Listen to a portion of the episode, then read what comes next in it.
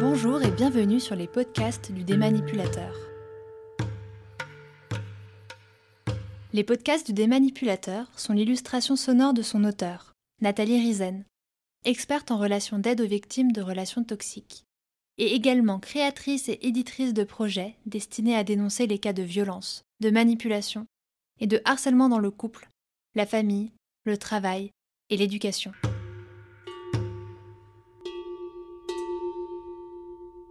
La relation toxique est une relation de dominant à dominé, de sujet à objet, dans laquelle l'un va demander à l'autre d'abdiquer sur certains aspects de sa personnalité, dans le seul but de lui nuire, de le dévaloriser, de l'humilier, voire même de le détruire.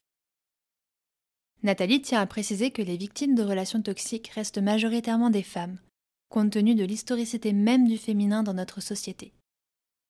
Pourtant, de plus en plus d'hommes consultent aujourd'hui pour témoigner de leurs souffrances et mettre en lumière les violences subies. Les relations toxiques s'installent de manière insidieuse et se traduisent par des agressions quotidiennes et répétées. La relation toxique peut débuter par un reproche, une remarque, une phrase anodine en sous-jacent d'une tentative de manipulation, de dévalorisation, d'humiliation et de prise de pouvoir. Dans ce podcast, les enfants en première ligne. Lorsqu'un enfant devient spectateur malgré lui de la maltraitance psychologique, des humiliations, du chantage et des menaces entre ses parents ou sur l'un de ses parents, il devient témoin d'une relation toxique et victime directe de violences domestiques, voire même de violences conjugales post-séparation. Selon l'Organisation mondiale de la santé, l'OMS, et le Forum économique mondial, le FEM, les maladies mentales sont les premières causes d'incapacité de travail dans le monde. Bien qu'on ne connaisse pas parfaitement les causes de nombreux troubles mentaux, on pense qu'ils sont influencés par une association de facteurs biologiques, psychologiques et sociaux, notamment des événements stressants, un contexte familial difficile.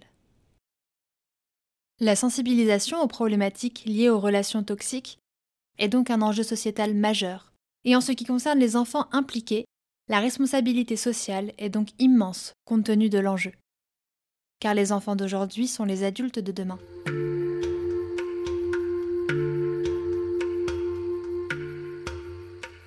La souffrance des enfants exposés à la violence domestique et ou conjugale post-séparation est silencieuse même si elle peut se manifester par des signes externes, tels que troubles du sommeil, énurésie, cauchemars répétitifs, signes fonctionnels, digestion, tremblements, etc., troubles de comportement, irritabilité, manifestations colériques, signes dépressifs, réémergence dans le quotidien des scènes vécues à la maison, fléchissement de l'investissement scolaire. Ces signes, s'ils ne sont pas pris en charge correctement, se manifesteront des années plus tard sous forme de troubles de l'anxiété, de douleurs chroniques, de dépression, ou bien d'autres encore.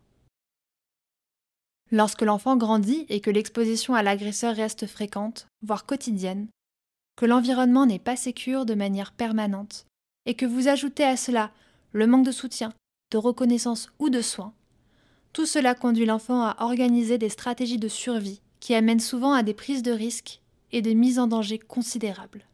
La fuite, par exemple par la fugue. L'hyperadaptation au climat de violence, détection du langage corporel du parent agresseur, de véritables scanners ambulants du moindre changement d'humeur du parent bourreau. Il faut en même temps comprendre qu'il peut paradoxalement devenir un adepte et franc défenseur du parent agresseur, pour lui permettre de gagner en paix et en sécurité. Une autre stratégie peut également être observée, la dissociation l'enfant va se déconnecter de ses émotions, comme anesthésié, avec un très haut seuil de tolérance à la douleur. C'est le même pas mal. Le problème, c'est que lorsqu'il est mis à distance de son agresseur, il développe une mémoire traumatique qui devient ingérable. Tout cela peut déboucher sur des conduites d'évitement efficaces pour éteindre la réponse émotionnelle, ou encore de l'hypervigilance et ou du contrôle. La recette infaillible d'une bombe à retardement sournoise prête à éclater. Le risque est que ces signes précurseurs d'une problématique silencieuse soient alors traités en surface, voire même passés sous silence ou imputés à d'autres causes que celles de l'exposition d'une situation de violence au quotidien.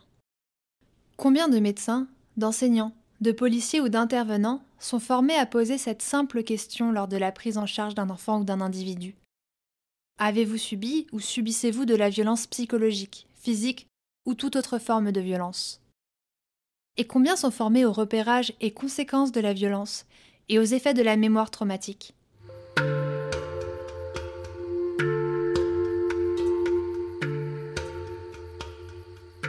Derrière tout enfant, il y a deux parents. Dans le cadre de violences domestiques ou conjugales post-séparation, il s'agit d'un parent auteur et d'un parent victime de violence. Le combat du parent victime va être très lourd et intense. Il n'est pas en mesure d'évaluer ou de comprendre l'impact traumatique de la situation sur ses enfants et son entourage. Du coup, sa parentalité est mise à mal par le manque de reconnaissance de ce qu'il vit. Alors que la société a tendance à segmenter la violence de l'agresseur, il n'a été violent que dans le couple, des études nous montrent que l'agresseur est souvent violent dans plusieurs segments de sa vie car il est impossible pour lui de gérer sa position dominante autrement que par la violence. La parentalité du parent inadéquat deviendra un moyen d'utiliser l'enfant comme objet de destruction massive en l'instrumentalisant. La problématique remonte donc à la prise de conscience et à la prise en charge du parent victime. Protéger le parent victime de violence, c'est protéger l'enfant. Aujourd'hui, la société a la responsabilité de cette prise de conscience, compte tenu de tous les rapports qui sortent sur les conséquences souvent ignorées de ce scandale de santé publique. Difficile de vous faire part des récits que Nathalie entend en cabinet, et des victimes désemparées qu'elle reçoit, ou des enfants souvent laissés sans prise en charge car l'autre parent met son veto. Difficile aussi de vous faire part de la gymnastique mentale et de l'énergie de certains parents à faire en sorte que leur enfant soit soutenu et entendu. Pourtant, c'est à leur côté que Nathalie se tient, pour faire entendre leur détresse. Car lorsque les prises de conscience d'un parent victime sont faites, il reste l'immensité du chemin à parcourir vers la libération.